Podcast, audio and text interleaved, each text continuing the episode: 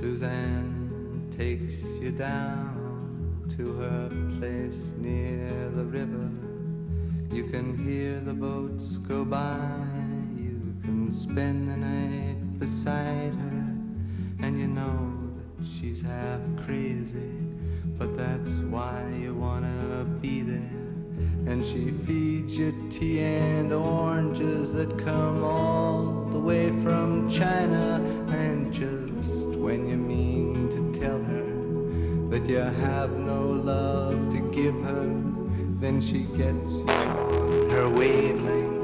And she lets the river answer that you.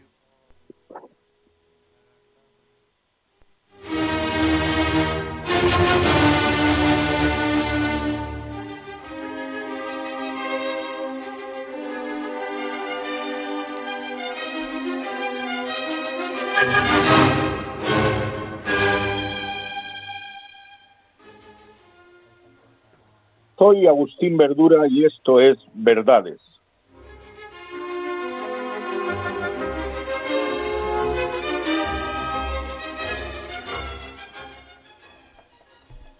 Buenas tardes, queridos oyentes, y buenas tardes, Jesús. Muy buenas tardes, Agustín, ¿cómo estás? Bien, tirando. Esto no es poco. Como todos los martes, vamos a hablar de un tema de actualidad que estamos intentando. Y este tema hoy va a ser la cesta de la compra. Yo, queridos oyentes del Eje Radio, puedo hablar con el conocimiento personal concretamente, porque soy quien en mi casa realiza la cesta de la compra en los mercados y las grandes superficies. Por eso, por eso, yo entiendo perfectamente la indignación de mujeres y hombres que realizan la compra asiduamente, pues la subida de precios de la mayoría de los artículos que son necesarios para una buena alimentación están teniendo una gran escalera. Primero quiero decir que si la subida de precios fue anteriormente por el precio del combustible, pues la achacaban a ello, que, que era muy de transporte, y el combustible hacía que, que realmente esos precios subieran, entonces tenían un motivo y que muchos aprovecharon para subir un plus más de lo necesario, como siempre.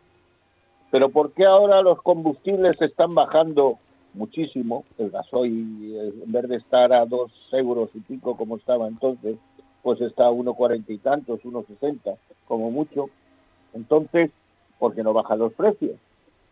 ¿Y por qué no hacen lo mismo que entonces? ¿Por qué no los bajan? Pues cosas que no entiendo.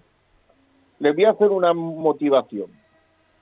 Por ejemplo, cuando el COVID estaba en plena actuación, la restauración y la industria hotelera tuvieron que subir los precios para poder no cerrar. Pero ahora que no hay ningún hotel ni restaurante que no esté cerca del 90% de ocupación, los precios siguen igual de altos. Han subido los precios y los precios no bajan. Y por último, les voy a dar otro tema que, además usted fue muy nombrado por todos. Todos acordarán cuando cambiamos la peseta por el euro. Pues esto pasó que realmente cuando una cosa valía 100 pesetas, al final valía habiendo, eh, eh, valiendo un euro. Que decían que era más o menos por el cambio y tal. No, señores, no. Al final, siempre que hay una movida de todas estas situaciones, al final los precios suben y al final no vuelven a, recuperarse. Sí, señores, esto pasa con los precios y más concretamente con la cesta de la compra, que es lo que nos ocupa. Ahora con la sequía, los ganadores y agricultores tienen un gran problema y encima los intermediarios le están pagando su producción con precios que no pueden seguir realmente produciendo sin perder dinero todos los meses. ¿No se dan cuenta estos intermediarios que si no hay producción se, le, se les acaba la gallina de los huevos de oro? Y hablando de huevos y de otros productos de granjas y el campo, si la producción cada vez es menor, dentro de la oferta y la demanda va a pasar que comer unos huevos fritos o una ensalada sean artículos de delicatessen y que solo podrán comer los ricos. Ahora sí, si las grandes supermercados hablan de sus beneficios o de abrir nuevas sucursales con datos de ganancias para sus accionistas que son de escándalo, estando la situación como vivimos ahora. Como he dicho, miren ustedes, magnates de los comercios, les digo, de este país que intenten colaborar para solucionar el gran problema que hoy vivimos, intentando que sus beneficios, por un periodo de seis meses, por ejemplo, estén dentro de lo estrictamente necesario para bajar los precios, que por lo menos todos los artículos de primera necesidad donde están incluidos, claro, muy importante, la carne y el pescado, bajen. Y no que bajen aquellos artículos que a ustedes les interesan y que venden menos y que por lo tanto con esta pandemia las personas eh, hacen ustedes una propaganda, un 3x2, un tal no sé qué, y al final te tienes que llevar 5 kilos porque están más baratos. No, señor, no, señor. Estas no son soluciones. Las soluciones es ver la realidad de los hechos, de cómo están, e intentarlo solucionarlo de una vez por todas. ¿A ti te parece bien esto, Jesús, verdad? Pues hombre, me parece de sentido común, Agustín. De sentido común totalmente. Así, así mismo, ayer me encontré un señor que todos los días va a Mercamadrid es un intermediario, y que me contaba que un artículo lo compraba a 60 céntimos, él lo vende al 80, y que al final el consumidor lo compra con un euro 40 céntimos. Vamos a ver. y con esta subida del 50% de precio de la compra, ¿por qué tiene que ser esto así? ¿Qué justificación tiene esto? Pero si además en Mercamadrid lo recibe de otro intermediario que se lo compra al agricultor que no llega a 30 céntimos, Aquí lo que pagan, esto es un atraco. Aún recuerdo yo, Jesús, pues más eh, Leganés, eh, era muy típico, cuando las carreteras en las afueras de los pueblos, los propios agricultores ponían un puesto para vender sus productos o íbamos a las granjas a comprar huevos o pollo directamente. te quitabas el, claro, y te quitabas el intermediario artículos que estaban entonces inconservantes, muy sanos y que comprábamos y que ahora ecológicamente no son los mismos, ni mucho menos, ni mucho menos. Entonces, ha, habido, ¿por qué? ¿Por qué? ¿Por qué eh, estos agricultores y estos ganaderos tienen que estar sufriendo una crisis tan grande eh, si al final es la materia prima que todos tenemos que comer y como se acabe o como realmente descienda, vamos a pasarlo, lo vamos a pagar todo a precio de oro. ¿eh? Ahora les voy a dar siempre una serie de datos para mejor eh, entendimiento de la situación que vivimos y lo que quiero comunicarles con este artículo de una vez. Miren, donde más barata la cesta de la compra, según Loco, las ciudades más baratas son Vigo, Ciudad Real, Jerez de la Frontera, Almería, Granada, Huelva, Puerto Llano, Palencia. Mientras eh, Palma Mallorca, Barcelona, Girona, Madrid, San Sebastián de los Reyes, son muchísimo más caras. Si podemos ver, muchas de estas últimas ciudades eh, son realmente donde el turismo más accede y más está. Entonces, todo tiene. Mire, si la central la compra ha subido un 11%, pero bien, pero esto es mentira, porque hay artículos como los huevos que han subido más del 20%. Esta 11% es una media donde meten otros artículos, otras cosas que realmente no son de primera necesidad. Ahora he visto que dan una serie de recomendaciones, y yo por eso también las critico, para ahorrar en la cesta de compra y para conseguir optimizar el gasto de alimentación, para realizar otras pequeñas acciones que protejan significativamente el nivel de ahorro, sin dejar disfrutar de la alimentación rica y variada. Y estas son algunas de las claves que dice. Planificar los menús de la semana. Vamos a ver. ¿Qué sirve planificar la comida si luego por subida por, la subida de los precios no la puedo comprar. Yo puedo pensar que mañana voy a hacer patatas con ternera y al final veo que la ternera no puedo comprarla. Claro. Fíjate, fijar un presupuesto de gasto corriente. Si el presupuesto lo puedo fijar de un gasto coherente, pero si los precios han subido, al final el gasto no es coherente. El tercero, el poder de la red, de la información. Yo veo muy bien consultar en Internet, pero al final muchos sabemos que la calidad de los productos que nos mandan muchas veces no es lo que vemos. Y al final muchas veces nos sentimos engañados y tal de eso que recibimos. Dice otro, almacenar todo lo que puedas. Muy bien. Para ello necesitas un lugar grande y luego después un gran congelador, que quién se lo puede comprar si realmente estamos tan mal económicamente. Hoy por hoy nadie hace una inversión en un gran congelador para poder conservar estos artículos y guardarlos. Y este es muy bueno también. Comprar en distintos supermercados, eso está muy bien. pero indica que la hora de la compra puede pasar como la película del arca perdido, dedicarse muchas horas, como muchas personas, a, ver diferentes supermercados y en uno comprar las patatas, luego irte a otro lado a comprar las judías. de verdad, de verdad, de verdad, muchas veces todo esto de las recomendaciones haz una lista de la compra con la familia. De acuerdo, me parece muy bien, además.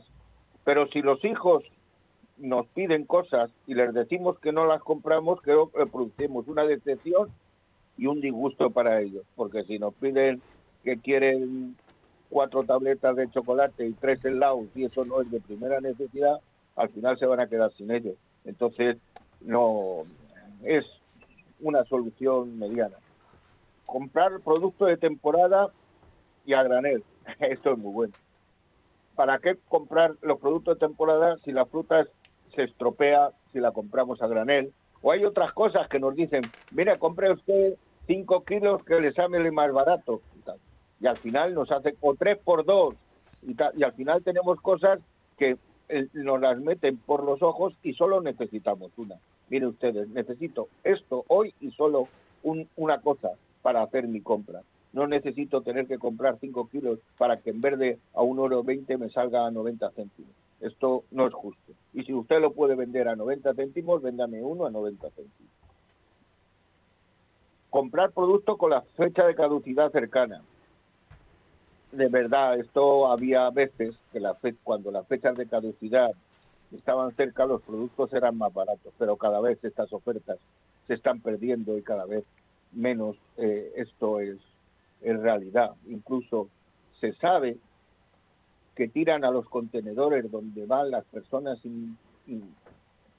que no tienen donde eh, económicamente nada y van a encontrar, coger esos productos y muchas veces son ellos los que los recogen porque los tiran incluso un día antes de que hayan, en vez de regalarlos a, las ONG que hoy por hoy eh, están teniendo un gran problema porque ya no dan abasto esas ONGs que están dando comida a las familias, ya no dan abasto para las familias. Hay familias que se quedan sin recibir nada porque eh, si antes lo hacían con 50 familias, hoy lo tienen que hacer con 200. El noveno es el congelador, el gran aliado.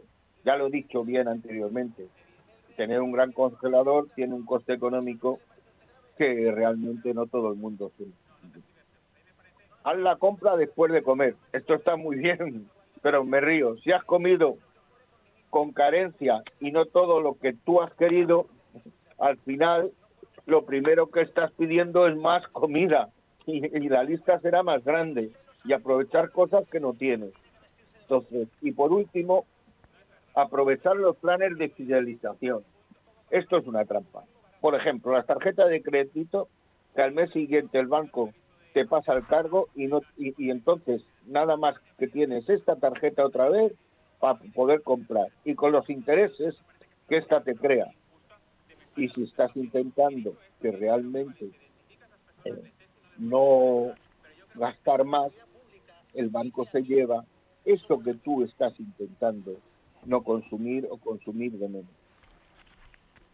Miren ustedes, que los beneficios de los intermediarios sean menos y que esta diferencia repercuta en los agricultores y ganaderos para la calidad y el importe pero aún más en la, cantidad de producción. Esto sería una solución.